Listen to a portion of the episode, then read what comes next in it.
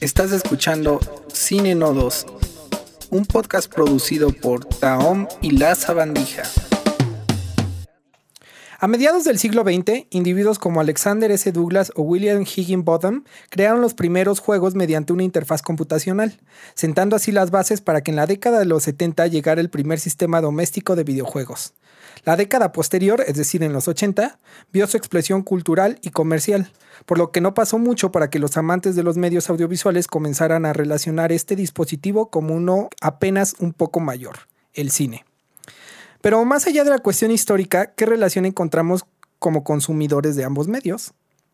Bienvenidos a Cinenodos, el podcast donde conectamos opiniones mamadoras, mamertas y mamantes de algún tema en su relación con el quehacer fílmico. El tema de hoy, cine y videojuegos. Bienvenido muchachos, muchaches, muchas gracias, perdón. Muchas gracias. Muchísimas gracias.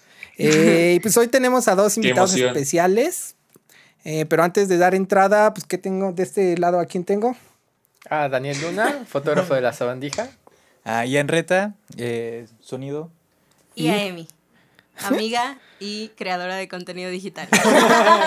Y bueno, hoy de invitades tenemos a Joaquín Colinas.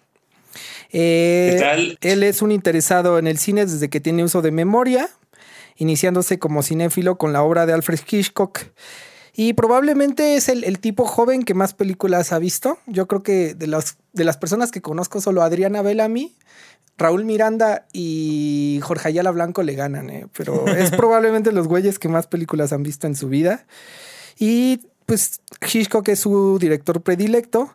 Eh, actualmente es estudiante del ENAC, antes CUEC, en la UNAM. Eh, pasamos a sexto semestre. Está enfocado en los conocimientos de montaje, también de dirección, y actualmente sigue saltando de película en película para definir sus filias y sus fobias, y lo que para él es el cine. Bienvenido, Joaco. Muchísimas gracias, Rogelio. Muy contento de estar aquí. No, no, pues gracias a ti por, por acceder a la invitación. Y por otro lado, tenemos también una invitada muy, muy especial. Ella es Ana Victoria, o como se le conoce en línea, porque también es streamer, como Ana Victori. O si no, ahorita me corriges, Anita, porque no soy bueno con las pronunciaciones. Eh, eh, a sus 21 años es estudiante del ENAC, también de sexto semestre, en el área de diseño de producción o dirección de arte. Eh, como ya mencioné, es streamer de videojuegos en Twitch y amante de la música. Sus videojuegos favoritos varían desde Overwatch, Call of Duty y Minecraft. Bienvenida, Anita. Muchas gracias, muchas gracias. Un placer estar aquí con el señor Joaquín Colinas y con todos ustedes.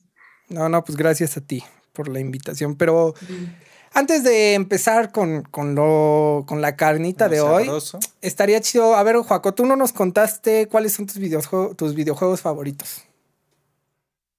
Híjole, yo empecé en los videojuegos cuando estaba en la preparatoria, no, en la secundaria más bien, porque una prima me compró un Xbox 360 y pues a partir de ahí empecé a indagar un poco en los videojuegos y creo que mis favoritos siempre han sido los de Rockstar y le tengo un enorme aprecio a los Batman Arkham. Soy fanático de ellos, obviamente por mi interés del personaje de DC Comics que tenía antes a través de las lecturas que tenía y pues de Rockstar me gusta mucho Eleanor, aunque no es literalmente de ese equipo, sino de Team Bounty, que me gusta bastante, y también Red Dead Redemption. Serían mis predilectos, esos tres, Batman Arkham City, Red Dead Redemption y Eleanor. Y tú, Anita, cuéntanos, ¿desde cuándo tuviste esta afición por los videojuegos? Pues, no sé, siento que como niña de los noventas, dos miles era como muy eh, fácil, por así decirlo, encontrar videojuegos en todas partes, desde las maquinitas de la tienda. Este, recuerdo también que eh, mis, eh, en, las primeras veces que llegué a entrar en internet cuando era niña, este, jugaba desde los los sitios que había estos como de Cartoon Network donde jugabas el juego de Eso, Tommy. Jerry o de los chicos del barrio. Este, y también me acuerdo que jugaba unos jueguitos de arcade que, que mi papá descargó como en una computadora para entretenerme ahí mientras él trabajaba. Entonces yo siento que literalmente desde chiquita como, que me acostumbré un poco a la, pues, pues no sé, como a las mecánicas y a, y a estar rodeada, no sé, por así decirlo, de, toda esta cuestión visual de los videojuegos, eh, pero creo que cuando más me volví fanática, por así decirlo, fue también una época en la que iba a un, a un este, como taller de tareas y cada vez que acabábamos las tareas nos dejaba la maestra jugar Smash Bros. en su computadora. Entonces, literalmente se juntaba todo el barrio a jugar Smash Bros. ahí en la computadora de la maestra y era épico. Para mí uno de los mejores recuerdos así de, de la infancia y, y pues de eso también este, luego salió el Minecraft y me acuerdo que me la pasaba jugando con mis amigos en la secundaria y, y pues también yo creo que de ahí empecé a, a ver más videos también en general en YouTube y en, y en internet de, de videojuegos y pues de ahí hasta ahora. Fíjate qué bueno que mencionas esta de los videos en YouTube, ¿no? Porque es como una forma de documentar lo que están haciendo los jugadores, ¿no? O sea, eventualmente creo que lo íbamos a tener que hablar hoy, esa referencia que hay entre, mejor dicho, esa conexión que hay entre la grabación, ¿no? La documentación o el registro, como quieras verlo, y la acción tal cual de jugar. Lo cual me lleva a como poner primer este tema sobre la mesa, ¿no? Quizá nuestro primer acercamiento, ¿no? Como bueno, yo no soy tan fan de los videojuegos, pero sí, sí del cine es a través de las adaptaciones, ¿no? Yo me acuerdo que así la primera película que tengo en mi memoria de, de, videojuegos en el cine es la de Mario Bros. de los 90, que casi todos odian. A mí no me parece tan mala, pero no sé, o sea, ¿cuál fue su, su primera experiencia por ahí, Dani? No, güey, pues es que siempre viví en los videojuegos, así como tal la primera. De hecho, no salí de uno, dice. o sea, Güey, yo recuerdo haber estado jugando Metal Slug encima de unas cajitas de plástico porque no llegaba a los botones, güey. o sea, Heavy Machine. Heavy Machine, güey. El pinball en la oficina de mi papá también. Claro, claro. De hecho, tengo una experiencia muy parecida porque mi mamá tenía un novio que tenía un ciber. Entonces, yo estaba ahí todo el tiempo. Y mi primer acercamiento con eso fue así de... Había un, un videojuego que se llamaba Tomb Raider, algo así. Y pues era una chica, ¿no? Así de que violencia y todo. Y yo, ah, sí en la computadora, ¿no? Igual el pinball, o sea, todos esos videojuegos fueron como parte de mi infancia y pues siento que, mm, ¿cómo decirlo? todo este acercamiento lo tuvimos como con la tecnología, ¿no? O sea, fuimos una generación que como que empezaron las computadoras y todas estas cosas, ¿no?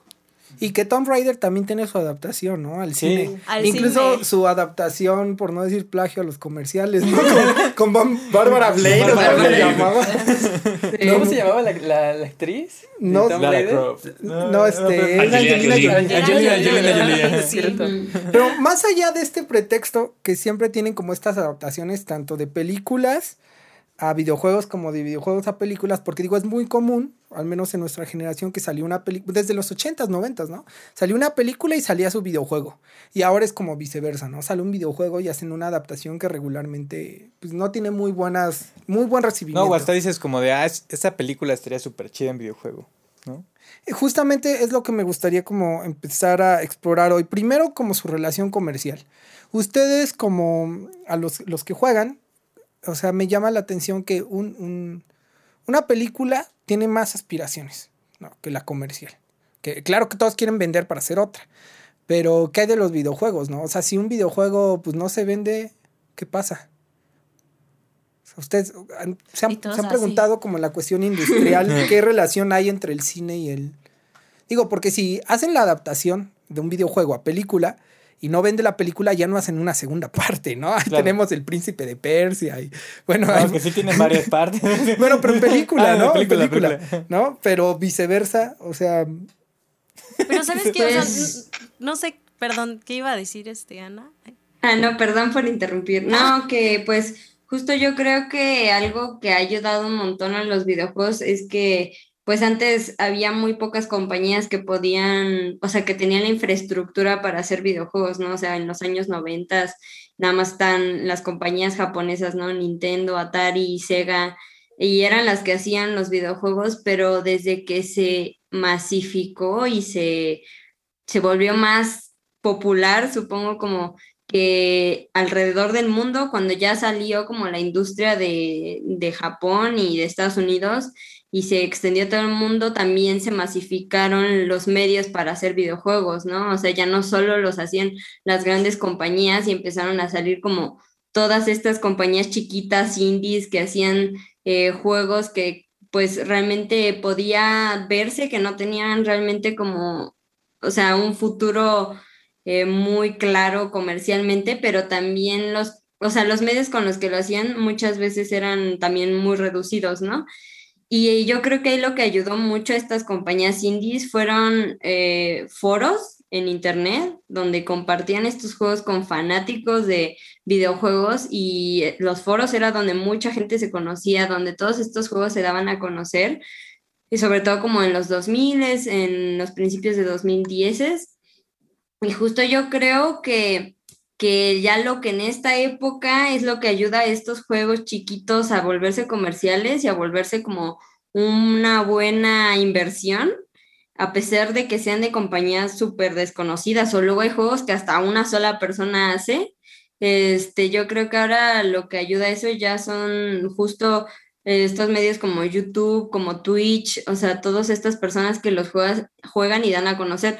Yo realmente creo que lo a lo que más le meten de publicidad los videojuegos últimamente son a pagarles promociones a, a streamers y a youtubers para que jueguen sus juegos y así se viralicen, ¿no? O sea, hay casos como el Undertale, que era un juego súper indie, súper chiquito, que hicieron una compañía súper chiquita y terminó siendo un boom, este, porque muchos youtubers y muchas personas empezaron a jugarlo y lo empezaron a compartir en foros y en muchos lados. Entonces yo creo que también ahí hay una, o sea, yo, yo realmente creo que en los videojuegos, al menos ahorita, como está la, como la distribución, hay una forma más fácil de que de repente tu juego se viralice, como pasó con el Among Us, de que, de que lo compartan un montón de personas o lo haga un video un youtuber y se vuelva súper famoso, que con las películas no creo que haya esa forma de meter como algo tan chiquito y que se vuelva tan viral. O sea, claro, hay películas que pues de repente se vuelven como de culto y, eso que eran súper independientes, pero creo que es mucho más tardado el proceso a que si un juego súper chiquito le gustó a, a un creador de contenido muy grande y luego luego se viraliza. Y eso creo que es una gran esperanza para los creadores de videojuegos que saben que muchas veces le pueden meter poco dinero a sus juegos o pueden hacerlos desde así su cuarto un solo vato y chance lo ve un youtuber o ve un streamer o pues alguien muy, muy popular y lo comparta y se vuelve súper viral el juego. Sí, la volatilidad que ha al final dado todo este, este boom de las plataformas, ¿no? Como dices, mencionas el caso de Among Us, que era un juego que estaba ya en el olvido, porque ya tenía, me parece que como un año que había salido en el mercado, y nadie lo jugaba ni lo conocía hasta que empezaron a streamearlo y pues, güey. Ya se volvió. Sí. Y es que menciono esta cuestión, por ejemplo, de las ventas, porque un punto nodal que siempre existe entre el, entre el cine y los videojuegos es la cuestión narrativa, ¿no?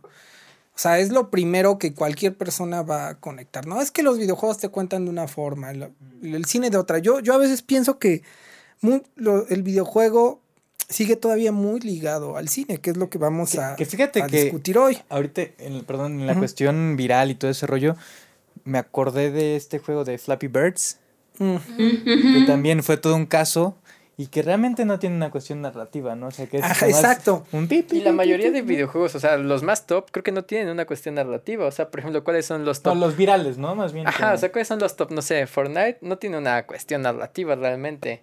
¿No? Apex, ponle que Apex, ah, pues tampoco, güey. No puedes meterte a jugar y tampoco tienes un, un, trayecto lineal, güey.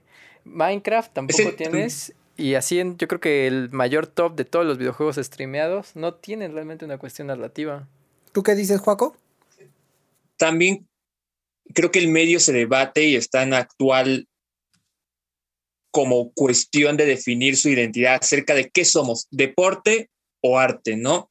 Es como el, los varios caminos o los dos caminos centrales que tiene el videojuego, ¿no? Acaban de mencionar Fortnite, acaban de mencionar sobre todo estos videojuegos que encontramos en los smartphones, en los cuales personas no interesadas o no dentro del medio pueden fácilmente acercarse y sin tanta exigencia divertirse por un momento, pero también están como las ambiciones de algunos AAA o de algunos videojuegos indie donde tratan de narrarte, tratan de contarte una historia. No creo que a eso era lo que estabas refiriéndote, Rogelio, con respecto a cómo los videojuegos todavía están en la cuestión narrativa, en contarte algo, en desarrollar un relato cercanos a el cine, ¿no? Porque todavía se manejan en este en esa vertiente del videojuego la manera en cómo desarrollar, en cómo transmitirle al jugador ciertos segmentos del drama que se lleva a cabo dentro del videojuego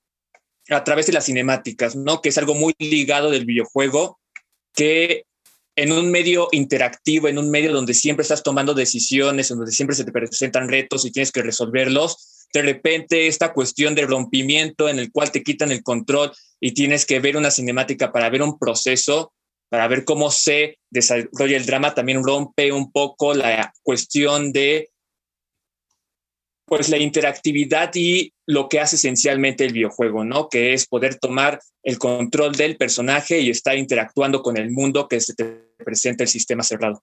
Sí, y es que este mundo, ¿no? Estos mundos, digamos, abstractos o abstraídos, no sé cuál sería el término correcto, de, los juegos como Flappy Bird o los que mencionaba Daniel, pues existen desde sus inicios. O sea, los de Mesa Pong de Atari que era, ¿no? Este Super Mario Bros. Pues no es como que te esté narrando tanto hasta que vas avanzando, ¿no? Esto es algo que, que yo creo que diferencia un poco a los videojuegos, al menos de este tipo, al cine, ¿no? Que hay un, una compresión de su universo, una comprensión, perdón, de su universo a través de la interacción. Por ejemplo, en Mario, tú empiezas a jugar Mario, Mario Bros y no sabes que las tortugas te matan hasta que no chocas con una. ¿No? O, sea, si lees el manual, güey, tal vez sí. Bueno, sí, pero vamos, vamos a pensar que te encuentras así. Es un gameplay. No, ahora no, pero cuando salió no, o sea, la interacción con ese mundo es diferente, ¿no? En cambio ves una película regularmente de cualquier tipo, sea narrativo o no sea narrativa, te plantea como ciertas reglas, te plantea este es el mundo, ¿no? No tienes que regresar desde el inicio para entenderla. Y sabes, creo que, bueno, ahorita hablando de este tema, no sé si sea como, o sea, si, si, si conecte con lo que estábamos hablando, pero me hizo recordar como dos videojuegos diferentes que tuve en mi vida. Uno lo tuve en el PSP y el otro en Nintendo. Y el otro, uno de ellos era de una película, que era High School Musical. Y ahí es, o sea, un videojuego de High School Musical. Si quieren hablar sobre musicales, vayan al podcast, número uno. no, bueno, este era de High School Musical y solamente era de picar bolitas porque ellos bailaban. O sea, entre más bolitas picabas, ellos bailaban.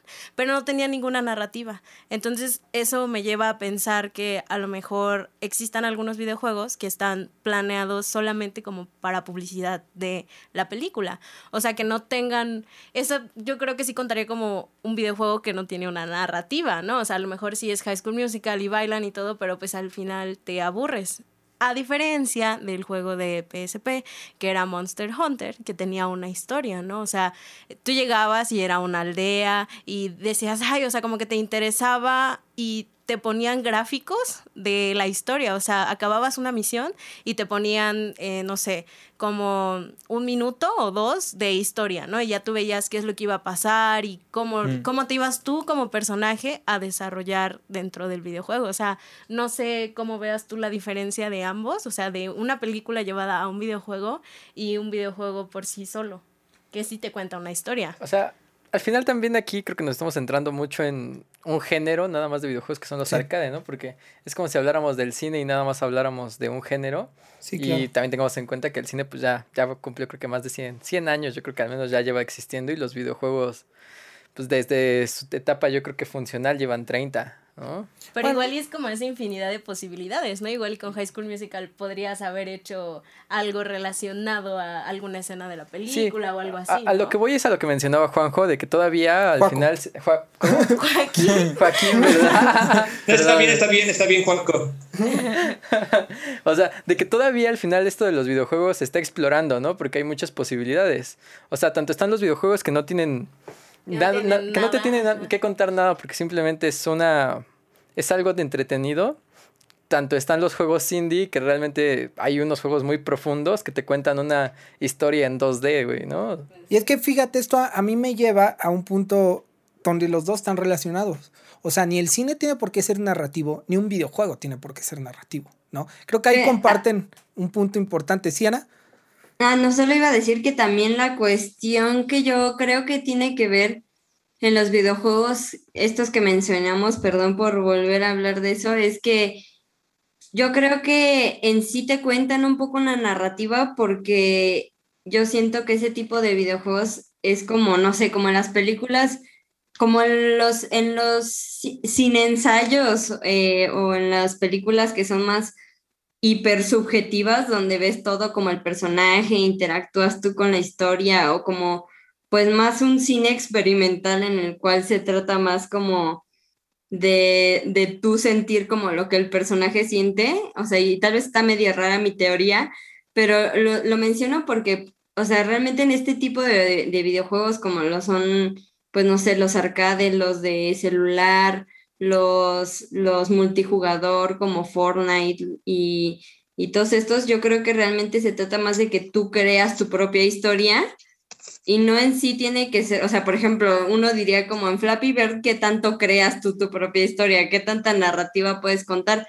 Pero yo creo que, eh, número uno, sí tiene que ver mucho lo que dice Ro, de que es un world building, ¿no? O sea, de que se trata más como del juego alrededor, o sea, más bien del mundo alrededor del juego, que es como la lógica de este mundo es que si no brinco aquí, me, o sea, el pájaro se muere, ¿no? Y esa es la lógica y como que más bien te presenta una mini narrativa o tal vez podría ser como lo que dicen en el cine que es como algo más anecdótico o episódico de que pues aquí solo se trata de que el pájaro se va a morir si, si le, o sea, si le pegas con el, con la cosa esa, ¿no?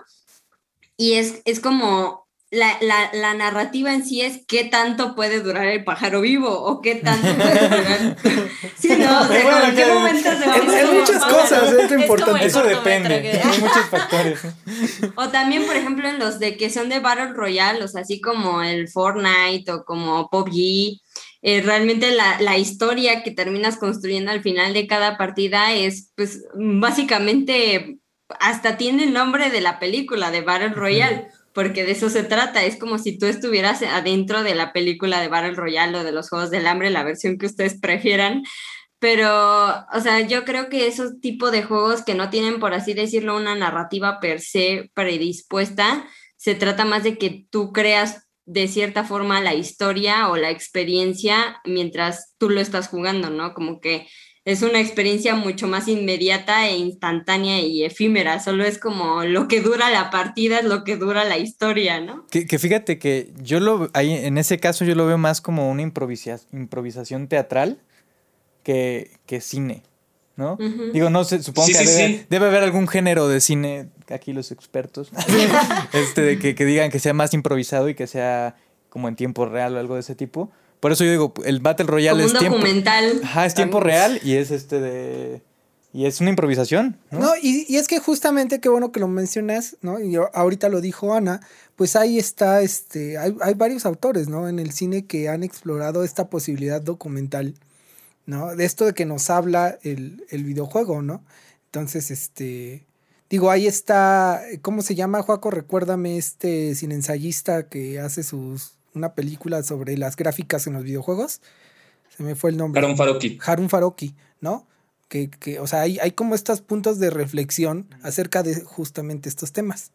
Sí, eh, ese tocó un tema muy interesante y es que el jugador dentro de un videojuego es como un actor, porque él está interpretando el personaje en el cual está maniobrando a través del mundo del videojuego. Es decir, mientras que en el cine el espectador es un ente pasivo que únicamente se identifica con los personajes que se expresan, que están dentro de la pantalla, empatiza, decide o no empatizar con ellos y a través de ese nexo, de esa conexión que genera, construye un vínculo y le afectan las decisiones que toma el personaje dentro de la pantalla. En el videojuego no, en el videojuego el propio jugador decide cómo se va a comportar su personaje y igual como un actor interpreta las acciones que tomaría su personaje. Y esto se nota mucho cuando lo comparas con los gameplays, que era algo que ya decía Ana, la construcción de historias que estos youtubers, que estos streamers, estas personas que se dedican a jugar y a, este, a presentar sus juegos ante demás público, sus partidas son totalmente diferentes porque ellas las interpretan de una manera totalmente diferente según cómo le lo siente o lo va interactuando, ¿no? Hay una idea que desarrollaba el, la persona que estaba en cargo del videojuego de Assassin's Creed, por lo menos el primero, era que en, su en ese videojuego, en esa primera entrega, no hay cinemáticas, sino que cuando se, hay momentos de diálogo, hay momentos donde se desarrolla el drama en la historia, el jugador tiene el control. Y este desarrollador era una persona que se había forjado según las ideas de Stanislavski, según las ideas del método. Y lo que buscaba era que el jugador decidiera cómo se iba a comportar el personaje de Assassin's Creed en los momentos en donde hubiera ese drama necesario, ¿no? Y al final el videojuego es eso, ¿no? El videojuego, cada persona, cada jugador decide quién va a ser su personaje, decide las decisiones que va a tomar. Tal vez el juego, el sistema sea cerrado y la historia en la que se encuentra sea lineal, o en este caso, la interacción en juegos más didácticos, más lúdicos, este, quería decir, es totalmente libre, pero él al final decide qué va a representar dentro de ese ámbito, dentro de ese circuito cerrado en el que se encuentra. Y hay, algo importante justo de, este circuito cerrado, ¿no? Que de acuerdo al género del videojuego, ¿no? Me refiero a generar estas características propias que el juego pues, te va a permitir interpretar de cierta forma. No, digo, todos hemos sentido feo o no, no sé, dependerá del alma de cada quien. Cuando estás jugando Mario World y tienes que dejar caer a Yoshi para brincar al otro lado, ¿no? Pero por ejemplo, ¿qué cuando tanto un pingüino. Ah, o cuando vienes al pingüino en, Mario 64, ¿no? ¿Qué, ¿Qué, tanto juegan las cinemáticas, ¿no? Es decir, aquellas que están, tal cual son clips de video insertados en, en, en partes específicas del videojuego conforme vas avanzando, conforme se va dando esta progresión argumental y qué tanto juegan estas cinemáticas en tiempo real, ¿no? ¿Qué es lo que es característico de un medio y del otro, ¿no? Al oír cinemática, obviamente pensamos en, en industria fílmica, ¿no? Pero justamente por lo que dice Joaquín, yo creo que esta cinemática en tiempo real es lo que le da la característica al juego, la posibilidad de interpretarlo. O sea, y por ejemplo, un ejemplo aquí que tengo fresco de, de ah, similar al que ponías de Assassin's, Creed, en donde eres libre de, de hacer ciertas cosas o de hacer lo que quieras, en este caso. Y este juego sí tiene cinemáticas, pero depende de tu comportamiento, es cómo se va a ir desarrollando el juego. Se llama Metro Exodus, no sé si lo han jugado la última entrega de Metro Exodus, no. Bueno, pues doy contexto. O sea, el mundo se acabó, hubo bombas nucleares y sobrevives en el metro, en un día tienes que salir a la superficie y pues la gente es salvaje, ¿no? Pero no todos, ¿no? O sea, hay, mucho, ¿no? hay pequeñas... hay, hay, pequeñas, digamos que tribus y gente que trata de sobrevivir, pero pues no todos son amistosos, algunos sí, algunos no, y tienes que sobrevivir. Entonces, el juego va de ir al punto A al punto B, ¿no? Pero pues para ir de ese punto tienes que atravesar una serie de aventuras. Entonces aquí está la cuestión de qué vas a hacer cuando te encuentres con la gente. ¿Las vas a matar o vas a ser amistoso con ellas? ¿Vas a intercambiar con ellos cosas o no? ¿Y de eso depende el final de la historia? Así es, y de eso depende el final de la historia, y de qué te pase, de a dónde vayas, y de ciertas decisiones. De, por ejemplo, en algún momento a lo mejor te encuentras a alguien que te pide ayuda. ¿Le vas a dar la ayuda o no? de eso va a depender de que a lo mejor pierdes cierto, cierto tiempo, le inviertes cierto tiempo en esa misión secundaria, pero te da una recompensa o no te da nada o realmente era una trampa y afecta todo tu videojuego, ¿no? O sea, son ciertas decisiones. Ajá. Que es más o menos lo que es las aventuras gráficas, ¿no? Y que ahí están los ejemplos claros de David Cage, que casi casi son como películas este, interactivas en los que tú como jugador tienes que tomar las decisiones de tu personaje, que aparte es otra cosa, ¿no? Es o sea, también las, las, las, decisiones que tomes pues van a afectar al final el resultado del juego, ¿no? Y se supone también que te tienen que afectar a ti, pero hay como una disociación, dicotomía dentro del videojuego que es a través de mis a través de las mecánicas, a través de los controles, cómo le puedo hacer al jugador que sienta, que experimente lo mismo que está teniendo en ese momento el personaje de la historia, ¿no? De la ficción.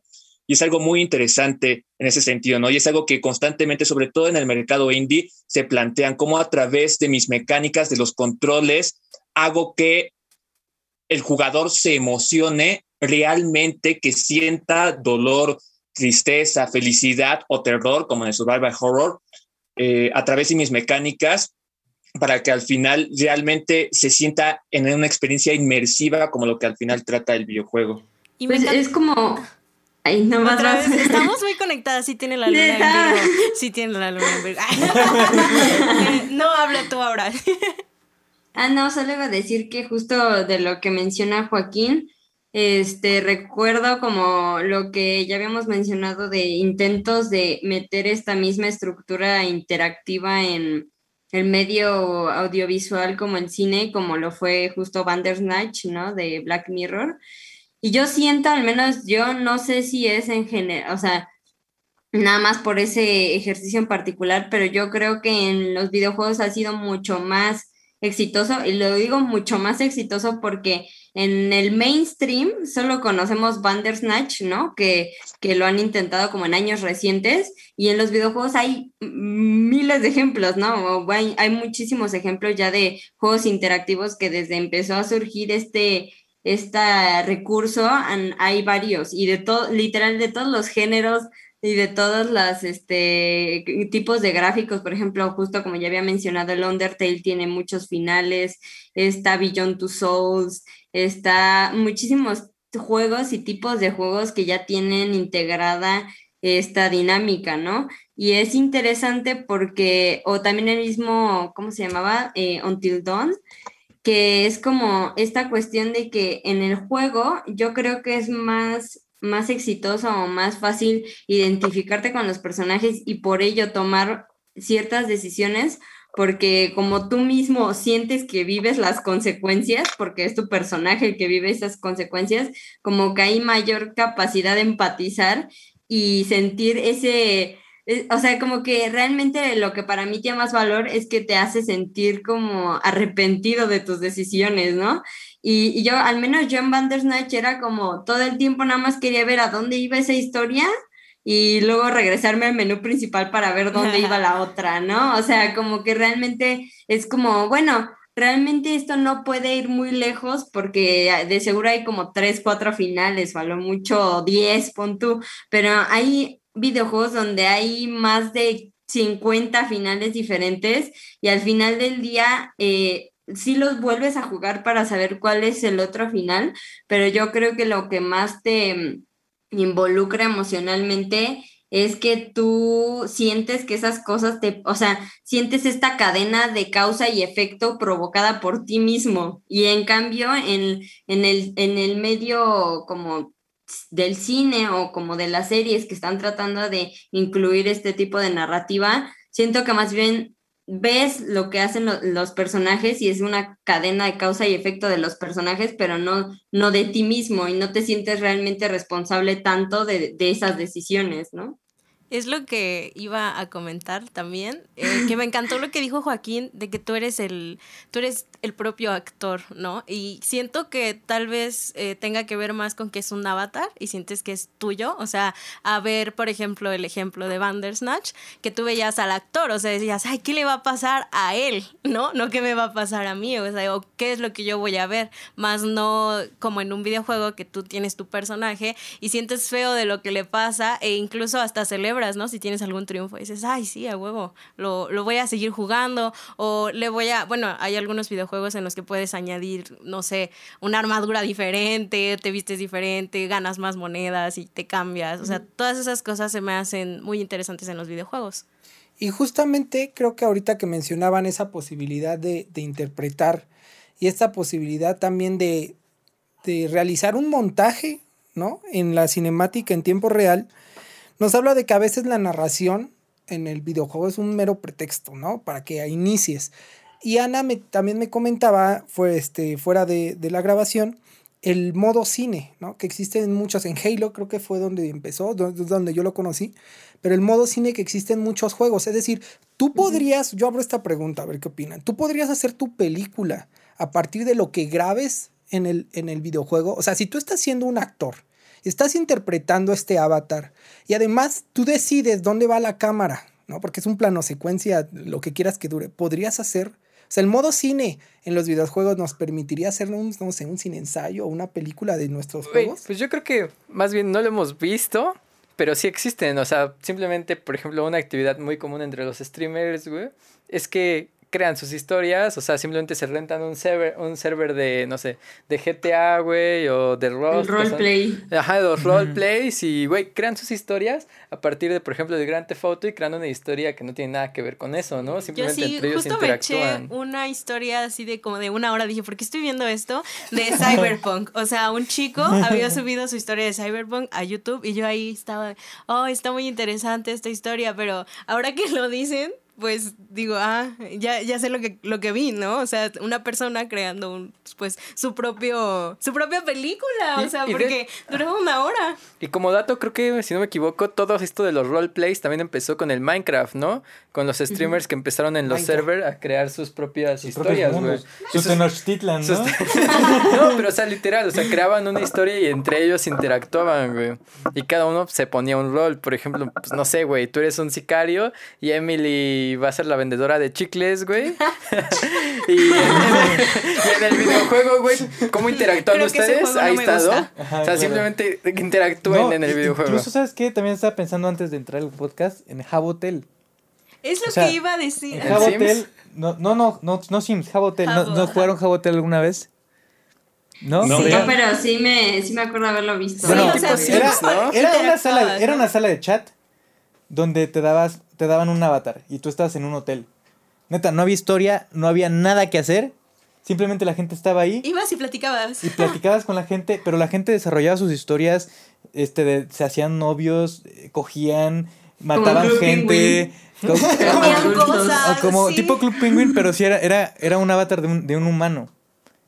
O sea, ya era ah. así todo pixelado también, ¿no? Sí, recuerdo mucho. No era nada más que una sala de chat, pero ahorita pensándolo de esta forma, es pues, una forma de crear una, historia muy Y de vivir tu vida virtual, o sea, porque neta sí tenía cierta relación de, ay, mi novio del jabo. Y no, no, no, hacían nada, o sea, no estás ahí parado. pues justo, que ese poco a poco... Ah, perdón.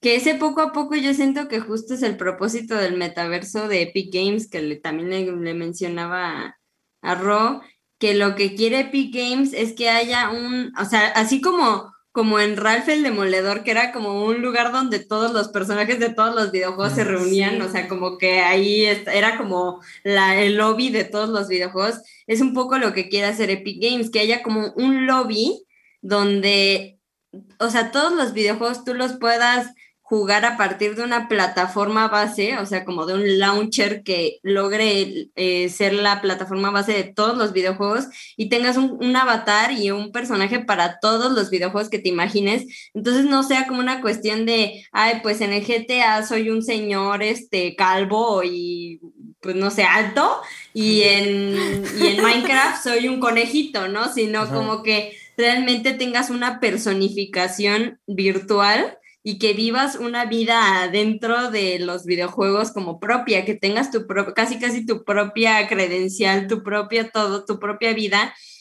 Y ese es el punto de Epic Games, como que querer este, globalizar los videojuegos en un mundo en común y eso me parece algo como muy loco y pues no sé, bastante intrigante. Es como decidir a dónde te vas a ir de viaje, pero ya de manera virtual, ¿no? Hoy quiero vivir aquí y mañana y mañana quiero ser motociclista y esas cosas. es lo que justo nos plantea también, regresando un poco al tema del cine, Steven Spielberg, ¿no? En la de Ready Player One, de que qué vas a hacer, pues no sé, ¿qué quieres?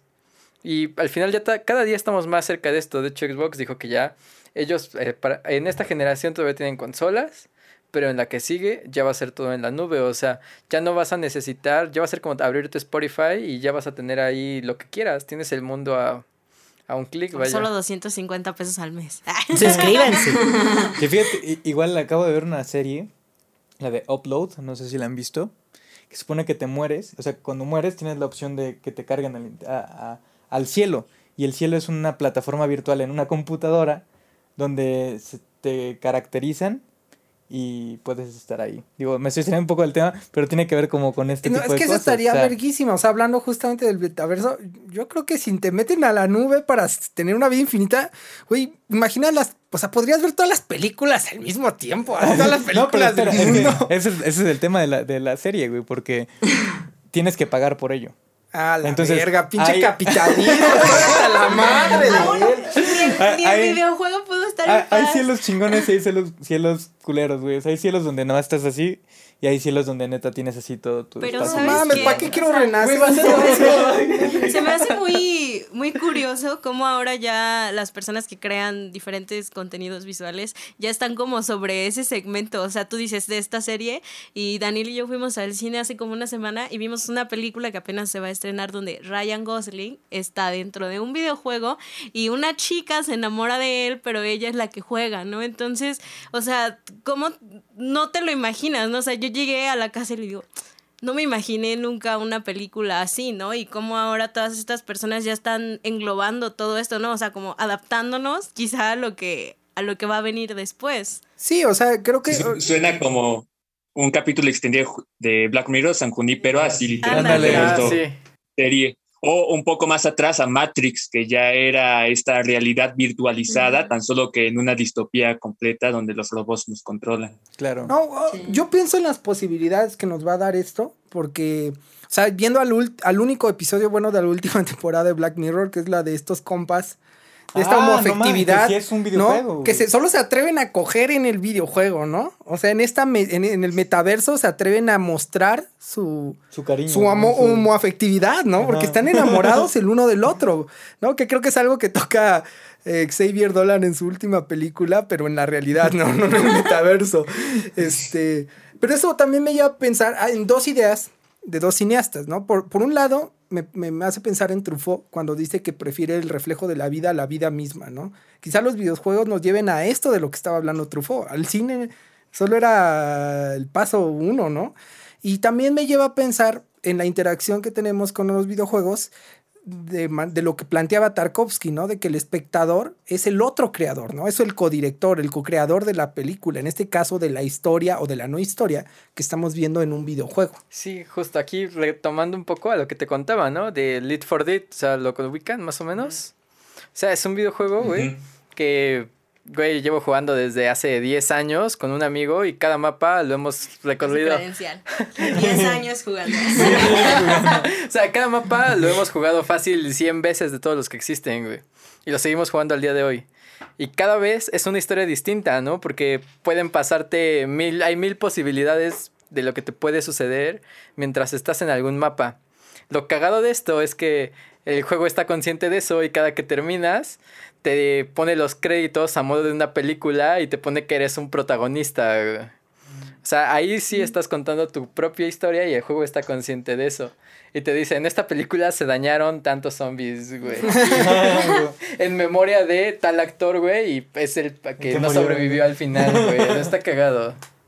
Sí, y es que mira, justo esto también me lleva a pensar, si todo esto se está desarrollando, ¿no? Para los videojuegos, toda esta tecnología, qué de estas tecnologías se están aplicando al cine y qué tecnologías del cine ya se aplican a los videojuegos. Lo, rápido sería el motion capture, ¿no? La captura de movimiento que se les pone a los actores, interpretan y luego lo ves en ciertas cinemáticas, ¿no? O algo como lo que tú nos platicabas, este, fuera también de la grabación, Anita, el Unreal Engine, ¿no? ¿Cómo se llama? Cuéntanos más. Sí. No, pues es justo como esta mm, como, como este motor de, juegos en, las, en el cual eh, lo que se está empezando a teorizar es que van a utilizar este motor con el que se generan videojuegos y que, eh, o sea, realmente cada, cada vez se vuelve más sencillo crear videojuegos en 3D en este motor gráfico. Este, mm, lo, lo compró Epic Games para tratar de hacerlo más accesible igual al público y lo que se está empezando a teorizar es que en algún momento eh, este motor gráfico se va a utilizar para hacer películas. O sea, casi casi ya ni vas a necesitar gente para hacer películas porque eh, creo, bueno, había leído la otra vez que en series como, como el Mandalorian, se estaba utilizando cierto tipo de tecnología que utilizan en Unreal Engine para generar las luces a tiempo real. Y esto significa que, bueno, no sé si ustedes, bueno, supongo que saben que pues utilizaron como pantallas gigantes de LED en, en, el Mandalorian para no tener que usar la pantalla verde y que la luz pegara como mucho más realista en los cascos, en la ropa de los personajes. Y un poco lo que, lo que se está como eh, utilizando ya es que no, no es como que llegue un, un animador, o sea, como antes, que era como agarraban una green screen y este, y ya después en post, eh, un animador generaba como todo el material que después se le pondría a la película, como pues, o sea, eh, en la postproducción justamente, sino aquí es primero se generan estos escenarios y luego se ponen detrás de los, de los actores. Y, para que fuera aún más, más, sencillo y no tuviera que haber como tantos problemas de, no, es que está más corto el footage que está atrás y ya se repitió en bucle y ya no queda, y, sino que por eso están utilizando este tipo de iluminación que empezaron a utilizar en Unreal Engine y que es este la luz a tiempo real, que está un, motor gráfico generando una simulación de cómo el sol va girando las 24 horas, cada 24 horas, o sea, como si hubiera un día ahí, ahí real, allá adentro, nada más para que la luz incida en los personajes y en, en los escenarios como si estuviera en el mundo real, básicamente, ¿no? Y entonces lo que ya están haciendo en series como el Mandalorian es que utilizan ese motor gráfico que no recuerdo bien cómo se llama, pero creo que se llama Lux.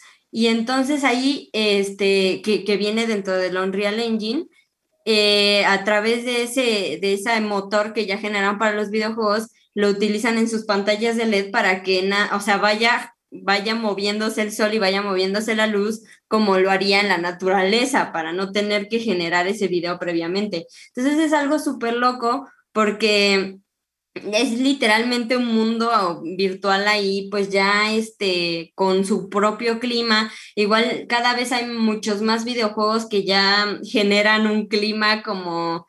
Eh, yo la otra vez estaba viendo una, una convención de Blizzard donde estaban presentando el Overwatch 2 donde el juego, las partidas, se va a poner el clima y la, la luz eh, justo como esté en tu región. O sea que si en tu casa está lloviendo, en la partida va a estar lloviendo. Y si en tu casa son las 8 de la noche, en el juego van a ser las 8 de la noche. Y esto todo gracias a este tipo de motores gráficos que se están creando para generar mayor inmersión en los juegos, que yo creo que como lo estamos viendo en el Mandalorian, cada vez lo van a meter más en series o en películas interactivas sobre todo, para que se vea, o sea, para ya no tener que usar la pantalla verde que cada vez está quedando más, este, pues atrás y que todo sea mucho más ágil para las producciones porque no es lo mismo pagarle al de post para que se ponga a mover eh, y hacer los renders de cada hora del día que necesites en tu película de Star Wars, a que nada más pongas un motor gráfico a que genere el sol y que se mueva solito, ¿no? Entonces, pues la verdad es que sí es todo un avance que aquí, como dice Ro, en vez de ser de que del cine fue a, a los videojuegos, como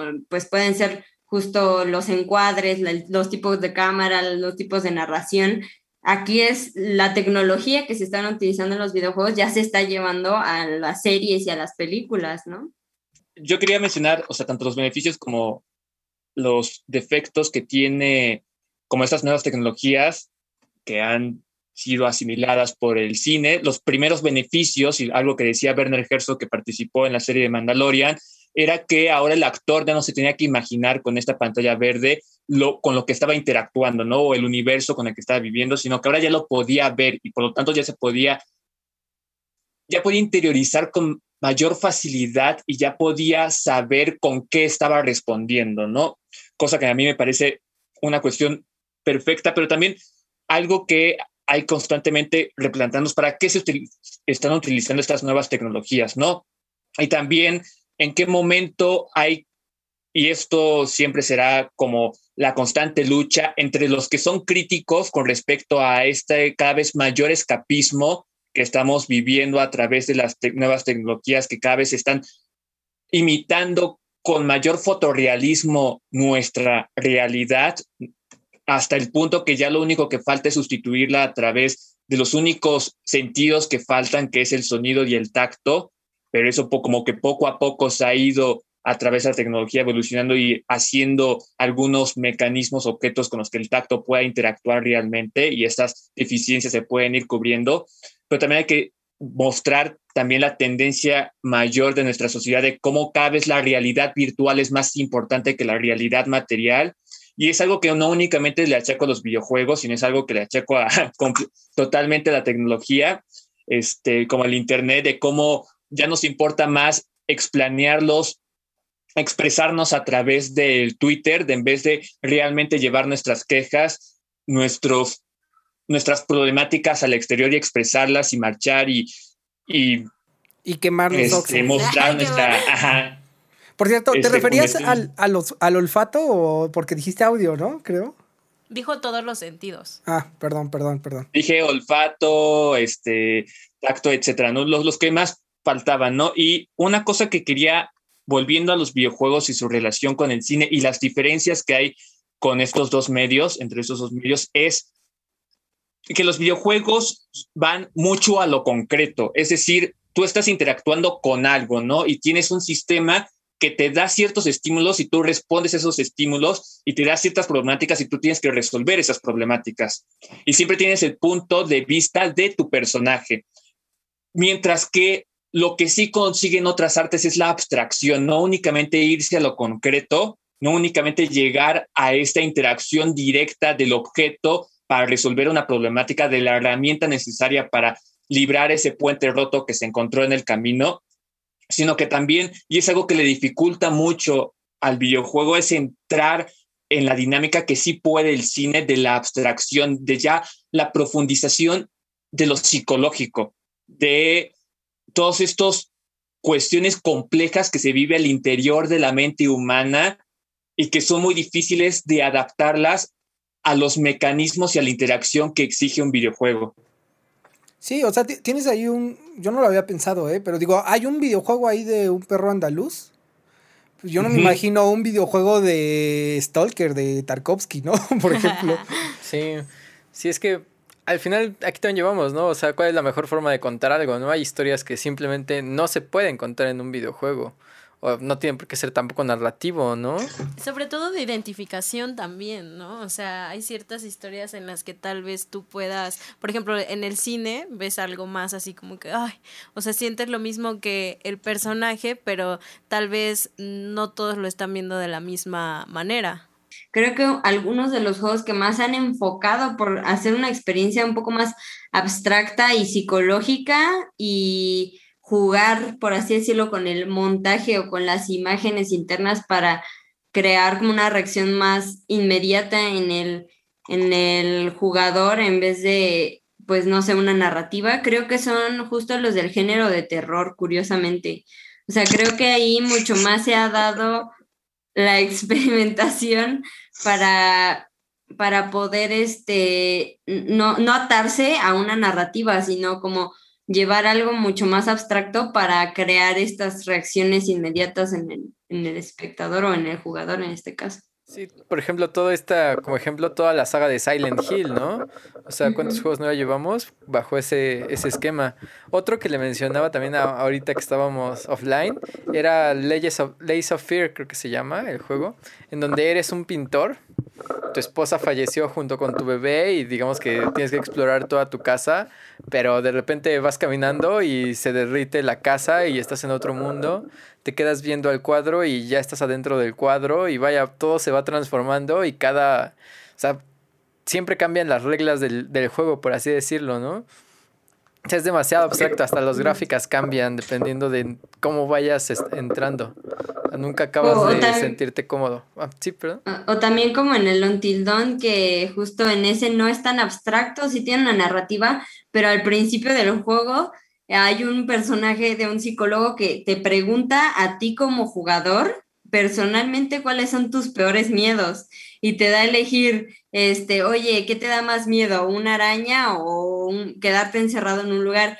Y con base a lo que contestes al principio del juego, crean toda la experiencia del juego. Y entonces, si en un momento para una persona pueden salir arañas, para otra pueden salir cuervos, para otra puedes quedarte atrapado en un cuarto pequeño y de, y de eso depende. Entonces ahí también está padre porque es como eh, llega, a llegar a lo hiper subjetivo, ¿no? Y, a lo abstracto también. Y tú solito atarte, ¿no? Para que te dé más miedo, así de, ah, me da miedo. Pero este mira, yo ya vivo en ese miedo. Mi miedo en la escuela es que Mitl Valdés siga dando clases y ve. Pero. Que también. Ajá, dices, No, para adelante. No, que también creo que un problema a veces para los videojuegos es luego adaptar como ciertos géneros cinematográficos, o sea, el survival horror, que es como el, la manera en cómo se lleva al medio del videojuego el horror per se del cine y la novela gótica, este, le cuesta mucho trabajo porque en primer lugar se basa mucho en la indefensión, ¿no? En sentirte vulnerable en un ambiente que siempre es hostil a ti.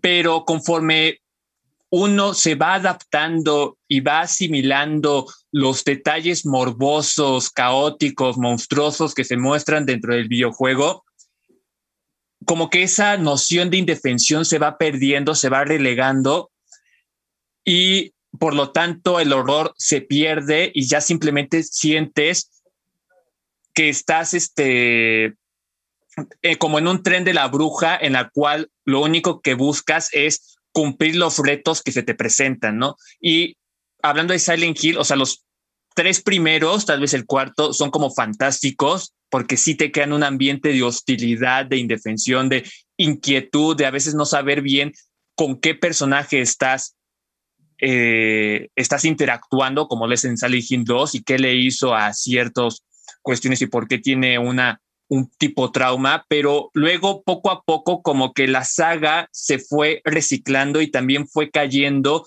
en una dificultad de cómo realmente hacer sentir terror a través de su atmósfera al jugador.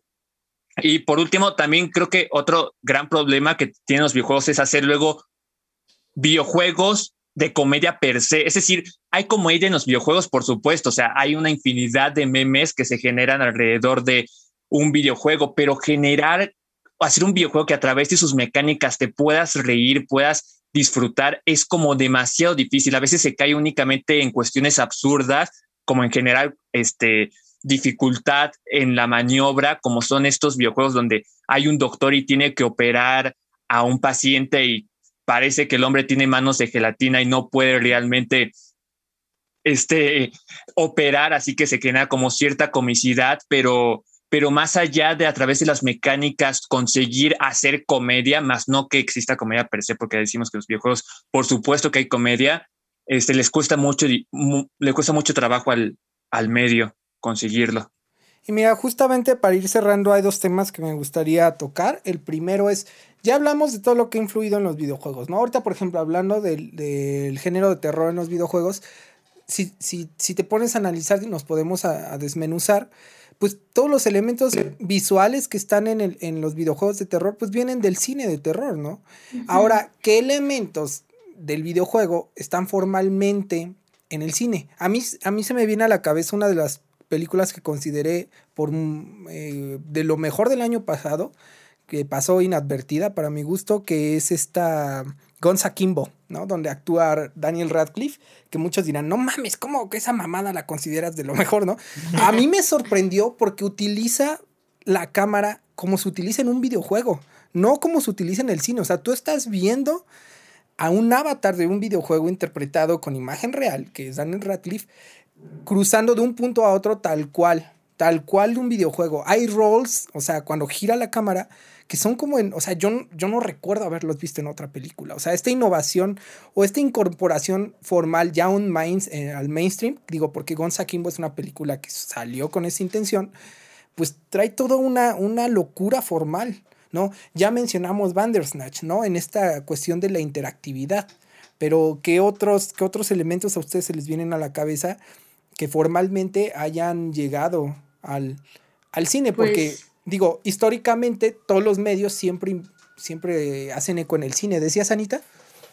Ah, no, sí que, pues, o sea, a mí, por ejemplo, se me ocurre que, eh, por ejemplo, este tipo de cámara juguetona, montaje rápido y los elementos gráficos, por ejemplo, de la película de Scott Pilgrim, ¿no?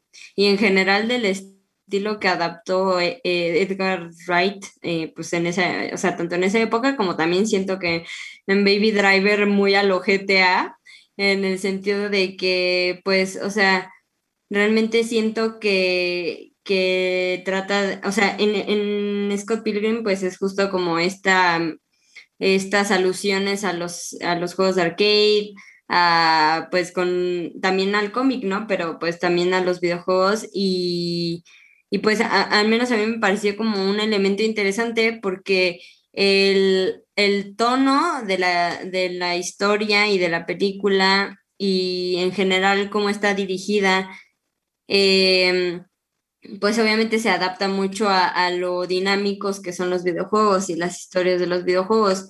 Este, al contrario de, de cosas como pues la película de Sonic, ¿no? Que salió, que literalmente lo único que tiene de videojuego es el personaje de Sonic, porque realmente no se trata de Sonic, no se trata de él, no se trata del videojuego, eh, no, no utiliza los, los elementos visuales del videojuego, sino que solo es como de, ay, pues película X súper vacía, nada más métele a Sonic para que traiga a la gente, ¿no? Sonic o sea, de actor, ¿no? sí, o sea, sí, es como casi un cameo.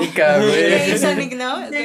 leyendo el guion. Es como casi un cameo, ¿no? Básicamente, porque es nada más este, pues meter a Sonic porque va a traer a los fans de Sonic, pero no, no realmente querer contar su historia, ¿no? Y yo creo que ese es el problema en general como con las adaptaciones de, de, de videojuego a película porque no, no, no saben adaptar un estilo o como una historia de un videojuego porque justo es tan subjetiva y es tan interactiva que como que muchas veces no saben cómo transportarla.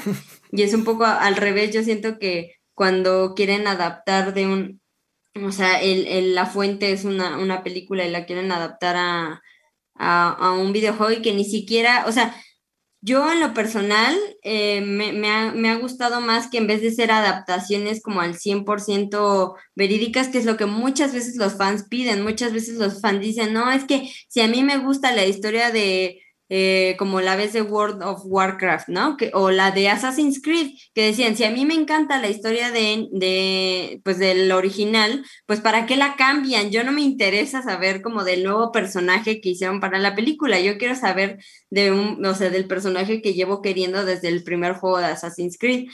Y, yo creo, eh, pues tal vez un poco controversialmente, que tal vez lo que le beneficiaría más a estas adaptaciones es que justo se hagan adaptaciones donde adapt, o sea, donde lo que se adapte sea como elementos visuales o, de montaje o, o, en general como de los medios del videojuego y tal vez retomar como algunas historias de algunos videojuegos, pero no rehacer literalmente el videojuego en una película, porque ¿para qué realmente quieres el videojuego en una película si ya está el videojuego, ¿no? O sea, porque, por ejemplo, a esto me refiero como con la de Scott Pilgrim, que lo que adaptan en, general son como una, una historia de un cómic, la adaptan con, con ciertas este, alusiones visuales a, a un videojuego.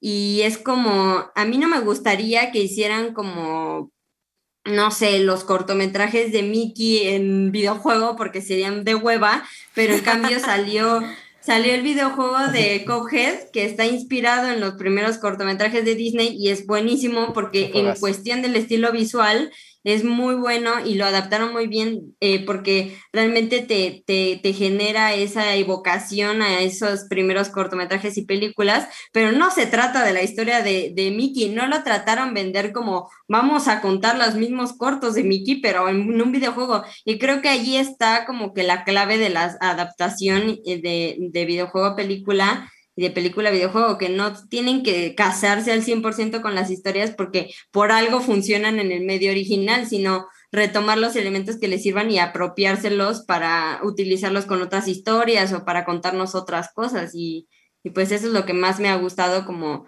de conexión cuando se hace de, pues, de esa manera. Yo tengo como en la mente un, el caso más paradigmático de declaradamente el autor diciendo que para su película se basó en un videojuego que es Gus Van con Elephant, que se basó para este caso paradigmático que fue la masacre en Columbine, en esta universidad, que fue perpetrada por dos jóvenes que habían jugado el videojuego Doom y Gus Van para tratar de saber qué es, porque ya saben, ¿no? Siempre los medios hablan acerca de cómo los videojuegos este, son nocivos para la juventud debido a que fomentan la violencia, etcétera, etcétera, argumentos para nada sustentados en la realidad. Pero bueno, entonces Gus Van Sant se metió a jugar este, algunos videojuegos, no encontró Doom, pero pudo descargar en su computadora Tomb Raider y vio que en los videojuegos está la noción del tiempo real, es decir, no hay cortes, no hay elipsis como si lo hay en, en, el cine, sino que el personaje se debe mover de un lugar a otro en tiempo real. Si tiene que ir a, a si a partir de A tiene que ir a B, pues tiene que hacer el trayecto completo, ¿no? Y fue lo que retomó para su película Elephant, en donde son largos planos secuencia de jóvenes en el instituto en el que se desarrolló el tiroteo, que van caminando alrededor de las diferentes instalaciones del campus a este, las aulas, etcétera, ¿no? Entonces, lo único que hace la cámara es seguirlos, literal, ¿no? adaptando un poco esta mecánica, esta modalidad que tiene el videojuego del tiempo real. Ana ya mencionó Scott Pilgrim, que tiene como esta noción de niveles de videojuego, donde en cada nivel te vas enfrentando a un jefe final. También hay una problemática con la narrativa dentro de los videojuegos, este, cuando cuentan una historia, que es que hay mucho relleno dentro del propio videojuego y que eso a veces como que provoca al momento de ser llevado al cine la historia, que haya como una deficiencia debido a que en la historia del videojuego lo más que se centra es en la interacción, en, lo lúdico, en la diversión, en el entretenimiento, en mostrarte jefes o este, personajes con los que tienes que combatir, así que es constantemente y eso en una película no se podría hacer realmente con fidelidad, ¿no? Aparte que el vínculo con el personaje de una historia de un videojuego es muy diferente a como sería el vínculo desarrollado en una película. También hay como otros ejemplos que se me vienen a la cabeza. Tú mencionabas acerca de esta utilización de la cámara este, de Guns Crazy, que sí se llama así, la Gonza de... Kimbo. Gonza, ok, Kimbo que ya era, o sea, literalmente el videojuego lo retomó esa cámara en primera persona por de una película que se llama La Dama del Lago, basada en una novela de Raymond Chandler, que era una película de cine negro, donde literalmente todo, toda la película se desarrolla en un plano secuencia en primera persona.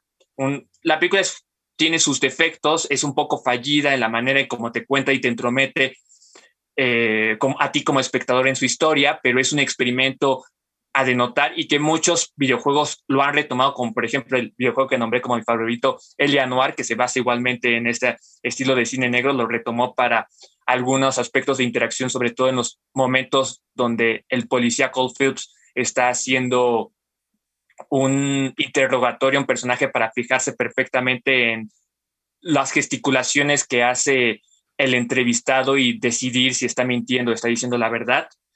Eh, y otro que me acuerdo y que hizo mucha controversia en Twitter y sobre todo por parte de nuestros críticos mexicanos que son fantásticos, en especial uno que es extremadamente reaccionario, a mi parecer, que es Alonso Díaz de la Vega, que mencionó que en 1917, de manera obviamente peyorativa, era igual que un videojuego, lo cual yo no estoy completamente, de, yo estoy totalmente en desacuerdo, porque este, aunque sí tiene esta modalidad de enfrentamientos, de tratar de resolver problemas cuando se presentan, de una cámara que se va moviendo alrededor de los personajes en tercera persona, etcétera, tiene esta noción que es muy diferente al videojuego, que es primero el encuadre, ¿no? Y que a través del encuadre se va brindando información y que se descarta cosas y se dejan afuera y mientras hay cosas que son necesarias que se presenten para que el espectador sea consciente de que es necesario saberlas, ¿no? Para tener un mejor conocimiento de qué es lo que te quiere decir el director y también de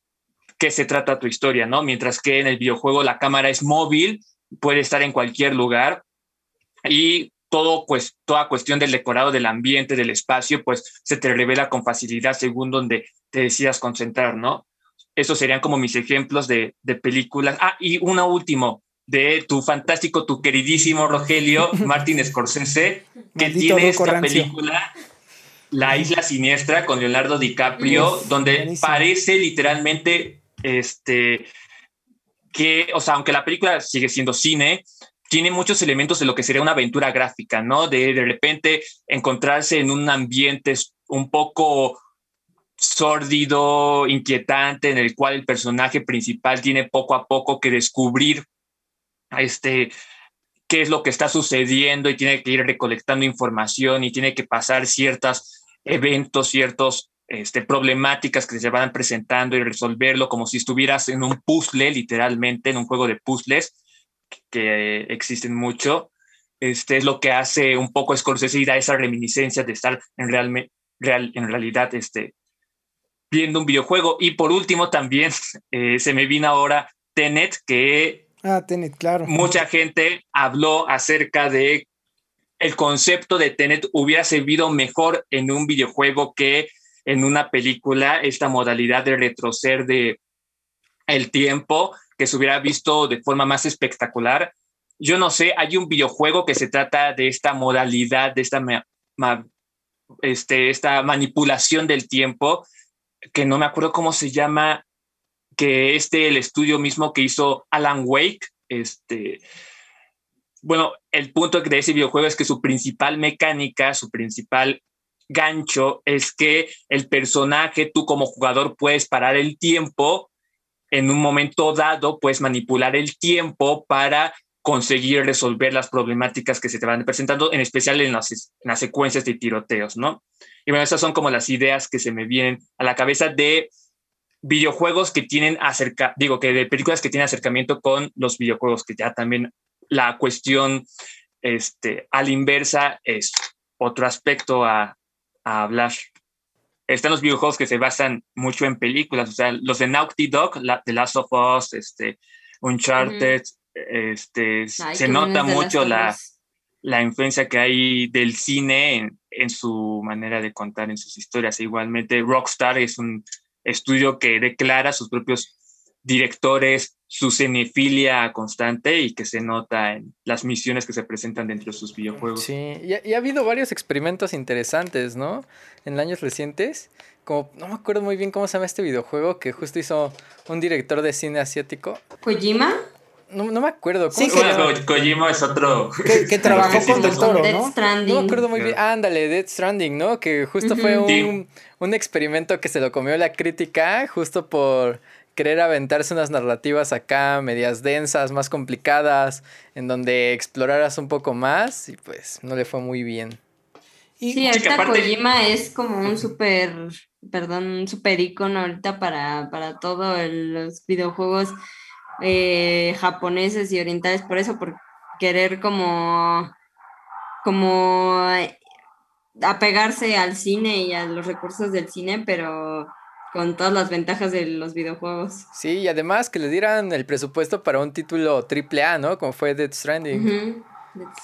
No, porque aparte el hombre tiene, tuvo sus experimentos que a eso sí se lograron y tuvieron mucha popularidad, que es Metal Gear Solid, ¿no? Que es una saga de videojuegos por todo conocidas y que tiene luego este deficiente de tener literalmente partes, tramos larguísimos, ya casi casi de 30 minutos, en donde son puras cinemáticas y el jugador únicamente está esperando en qué momento toma el control. Sí, sí, sí, totalmente de acuerdo. Me acuerdo que eso lo jugaba en el PSP y, güey, tenías, tenía 8 años y era así de, güey, ya, por favor, déjame saltarme esto. Quiero los balazos. Sí. Quiero matar gente. Quiero matar gente. Y es que fíjate, Igual... Perdón, ¿qué decías, Ana? No, no, comenta. No, de que igual pues, hace ratito que mencionaba Joaquín los de Uncharted, justo yo los iba a mencionar porque, eh, o sea, toda la trilogía de los de, Uncharted, bueno, saga de los de Uncharted, porque son cuatro creo, eh, podrían ser básicamente películas, o sea, eh, o hasta series, miniseries, porque son, o sea, historias como de acción que podría ser un, o sea, Nathan Drake podría hacer una serie de películas como las de James Bond y las de Jason Bourne, o sea, y, justo, se, o sea, ahorita están, está en producción la de la película de Uncharted, pero yo desde ahorita siento que va a ser un fracaso porque los mismos videojuegos parecen películas, o sea, básicamente son películas. Y ya los últimos eh, tienen gráficos tan realistas que parecen películas, o sea, son, son, están impresionantes los de Uncharted. No sé si han jugado los nuevos de Battlefield, el Battlefield 5, para ser más específico. ¿O Battlefield 1? No, no, no, Pues justo esos ya los, dividen, ya los dividen como en pequeñas viñetas, en donde pues, son eso, pequeñas historias que te las avientas en, bueno, ni tan pequeñas, en dos, tres horas. Pero vaya, son historias cada vez van así inmersivas no ves así, sí me la. no, dice no me haces caso por estar jugando tus jueguitos, pendejo.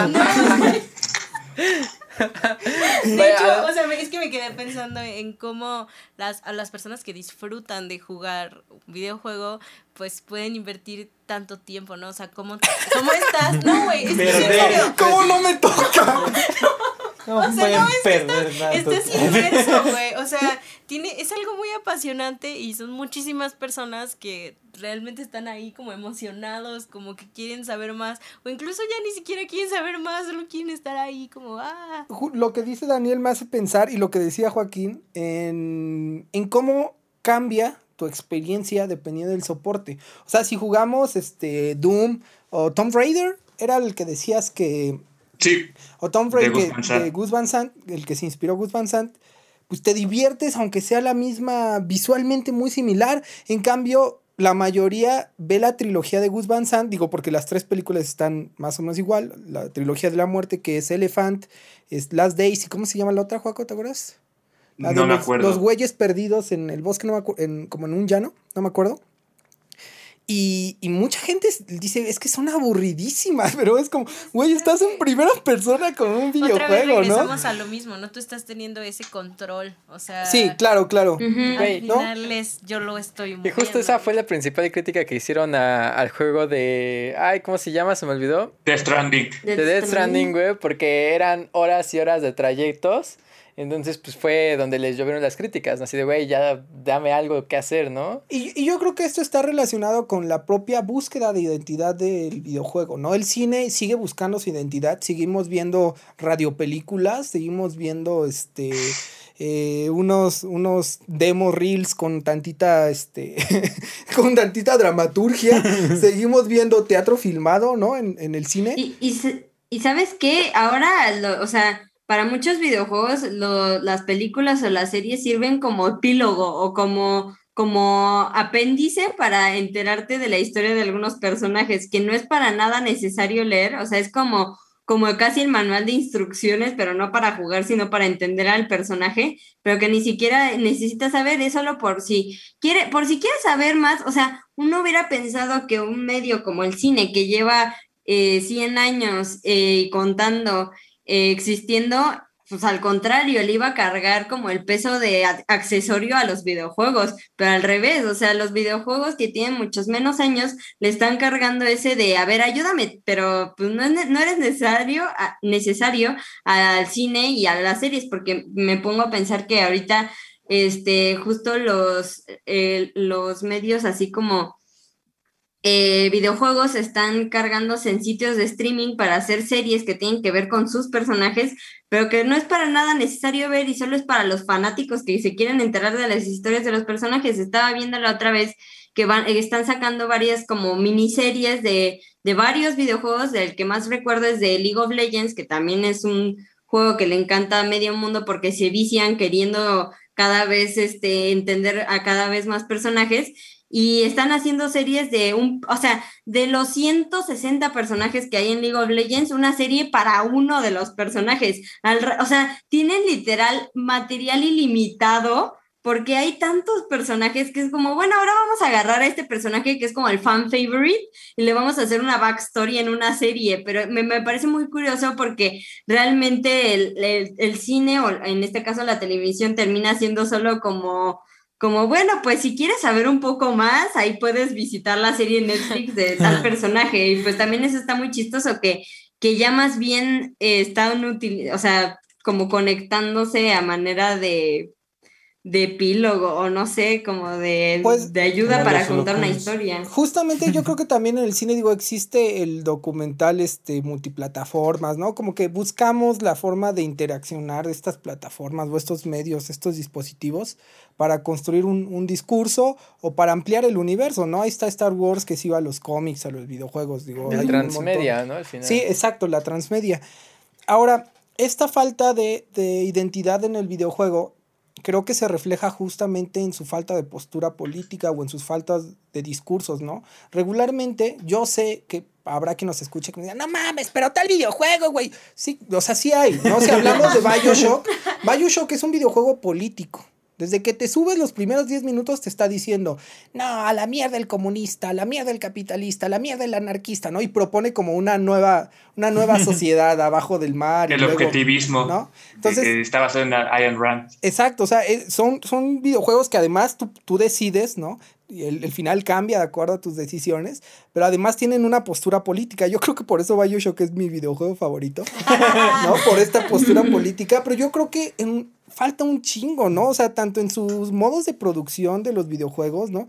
Como en el discurso o la falta de discurso que tienen es muy apolítica, creo yo. ¿Cómo ven ustedes?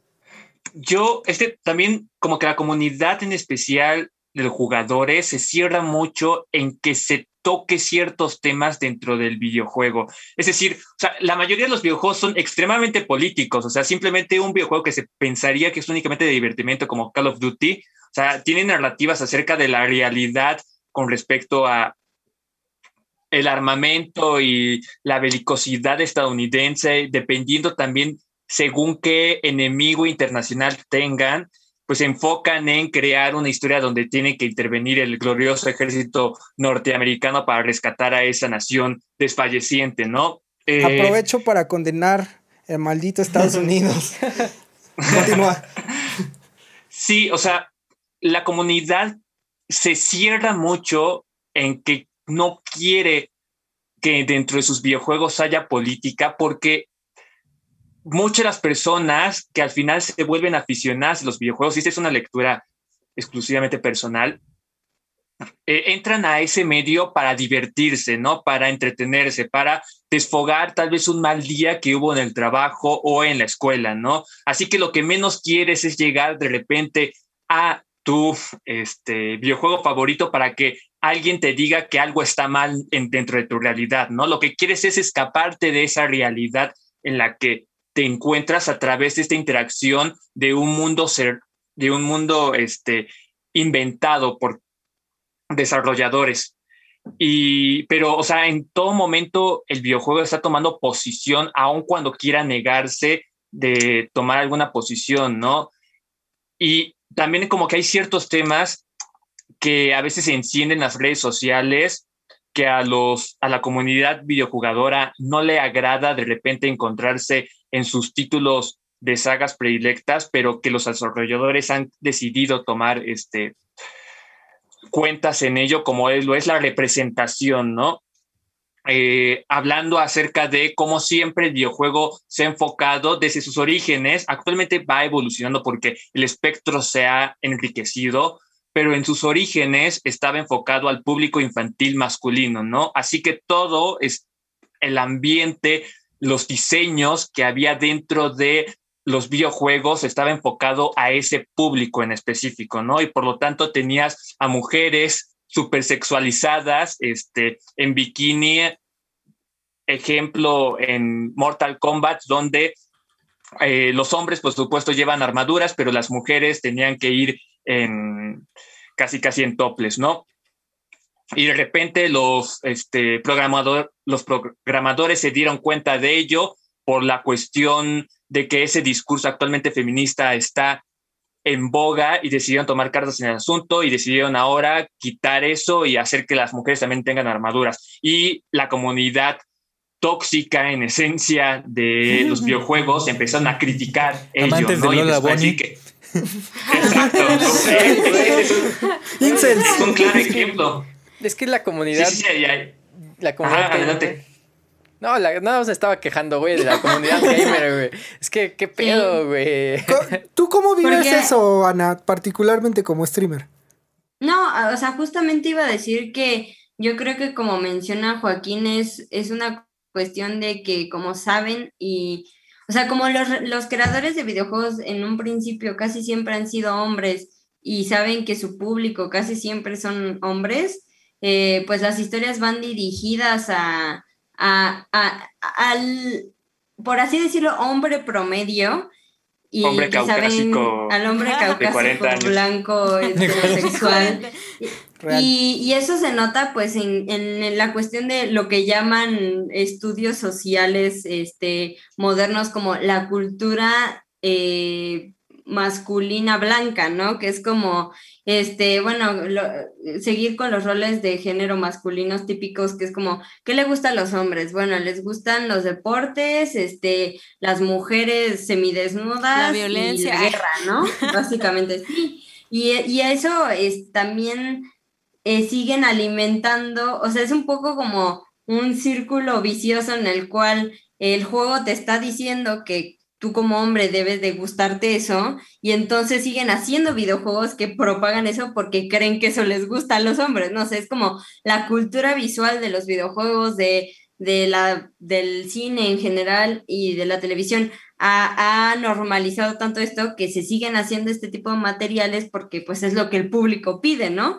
Pero ¿cómo va a pedir otra cosa si es lo único que se le da, ¿no?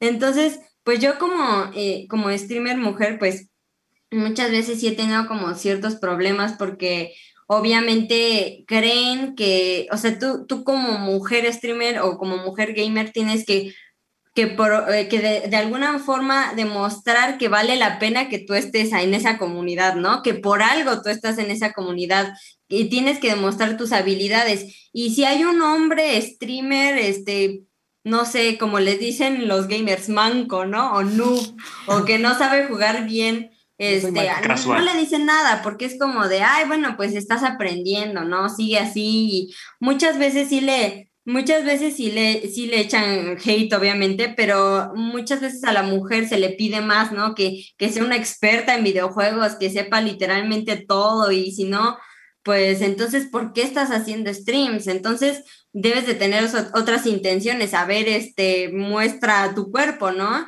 Y, eso es muy, muy problemático porque digo, yo tengo amigos que son streamers y son hombres y nunca me ha tocado ver que les digan así pues algo morboso o algo obsceno en sus streams porque pues a eso no van, o sea, un hombre no entra, no entra en un stream de un hombre a decirle, oye, qué guapo estás, este, enséñame tu cuerpo, ¿no? Pero en el caso de las mujeres, a todas las amigas que yo tengo streamers y a mí personalmente me ha tocado casi muchas veces, mínimo una vez al, cada stream, y pues es algo lamentable porque demuestra mucho cómo está la comunidad de, de, los gamers y de los videojuegos en general, y justo por eso no hay este, ninguna como creadora de videojuegos mujer como tan relevante o icónica como hay miles de ejemplos de vatos, ¿no?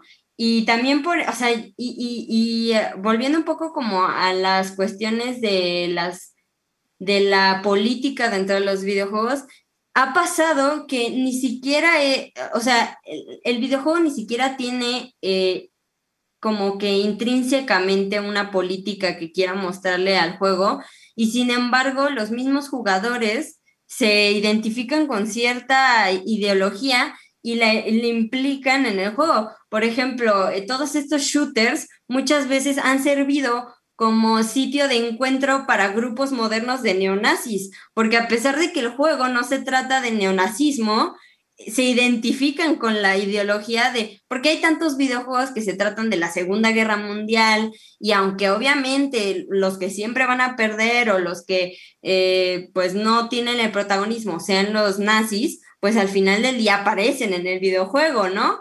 Y entonces aquí, o sea, sí, sí han habido varios casos reportados donde grupos de golpe se encuentran en estos videojuegos y, se vuelven, pues no sé, una comunidad y es algo pues bastante curioso. También ha habido casos de videojuegos que literalmente también tienen eh, una agenda y una propaganda neonazi dentro de los juegos y los obviamente los han censurado, pero esto solo demuestra que su público, que el público que consume videojuegos muchas veces tiende a tener como pues algunas de las ideologías, obviamente no digo que todos, pero pues se ha dado, ¿no? Y, eso en muchos otros casos, ¿no? O sea, no solo tiene que ser con esta agenda, sino con otro, que de por sí ya los videojuegos tienen y desde el principio han tenido cierta propaganda bélica, eh, pues de, desde ya, ¿no? O sea, desde, desde el, comienzo, ¿no? Por, con tantos videojuegos, que también hay un debate como social muy fuerte de qué es esta cuestión de,